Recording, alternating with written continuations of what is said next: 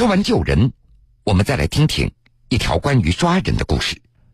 江苏淮安市公安局清江浦分局长溪派出所副所长陈福，在一次抓捕吸毒人员的过程中遭遇暴力抗法，他被嫌疑人用匕首刺中后颈部而受伤。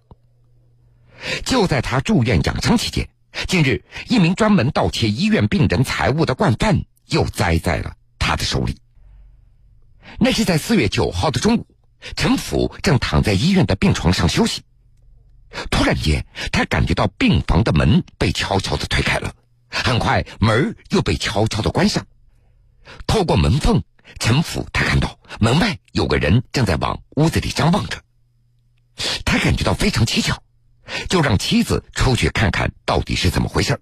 我就发现他从这个十三楼每一层下去的时候都不坐电梯，都是走楼梯。然后每一个科室头楼、每一个病房他都去看。呃，有人的房间呢，他就假装看一下就走；没人的房间他就进一下进去了，然后翻人家的抽屉、柜子，或者是床上有包的，就把人家拉链打开在里面翻。听着妻子的诉说，出于警察的本能，陈福他忘了自己受伤期间不能够下床走动的遗嘱，他坚持出门看个究竟。走了没几步，就正好与那个可疑男子打了个照面。虽然对方还戴着口罩，但是陈府还是从外貌特征上一眼就认出这是一个老熟人了。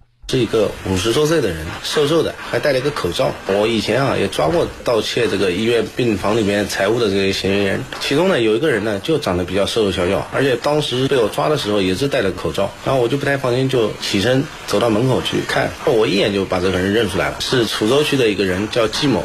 随后，陈福一边打电话通知派出所同事前来支援，一边让妻子尾随嫌疑人，防止他逃脱。最终，民警在内科楼三楼的护士站的走廊上将嫌疑人一举抓获，当场搜出男士手包、银行卡、手机等赃物。长溪派出所副所长陆雷。经审查，该犯罪嫌疑人于二零一八年二月以来，在我市多个医院盗窃病人财物，共计作案四起，涉案价值一万余元。目前，该犯罪嫌疑人已被我局依法刑事拘留。同时，我所正号召全所民警向陈副同志学习，学习他的这种精神。其实，侦破这样的盗窃案件，对于今年刚满三十三岁的陈府来说，并不算什么。从警十一年来，他一直奋战在刑侦工作一线。